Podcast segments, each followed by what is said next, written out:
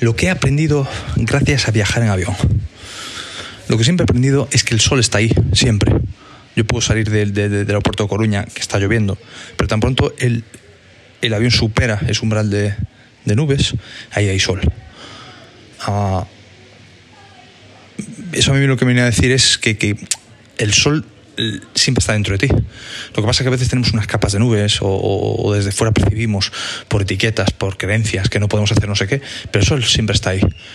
Eh, tenemos que coger algo que nos ayude a ascender. Y ese algo tiene que ver con tu actitud. Tiene que ver con co querer coger ese avión. Porque el avión puede ser que esté en la pista, pero tú eres la persona responsable de querer subir ese avión. Y ojo, que hay personas que tienen miedo a subir ese avión.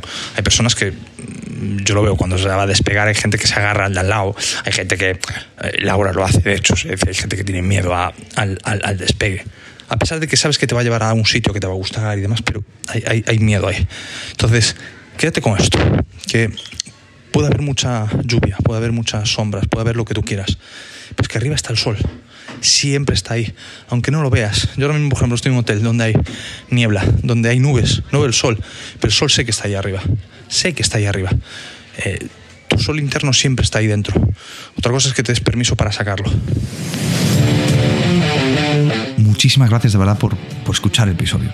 Como sabes, esta es una temporada que es un experimento, es una temporada piloto que estoy haciendo básicamente para confirmar si tiene sentido que, esté aquí, pues eh, grabando, después editando, después difundiendo.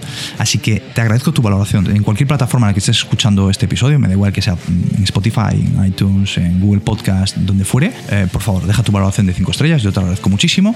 Dejas un comentario, yo estaré encantadísimo, encantadísimo. Y uh, gracias también por estar en la tribu, en la tribu de Venta HOSH en Telegram. Y te recuerdo que si quieres enviarme cualquier consulta, una sugerencia sobre un tema que quieres que trate en el podcast, solo tienes que entrar en felipegarciarrey.com barra podcast y ahí encontrarás la vía para hacerme llegar lo que tú quieras, ¿vale? Yo te voy a prometer y te prometo que voy a valorar todo lo que me envíes para siguientes eh, episodios, ¿vale?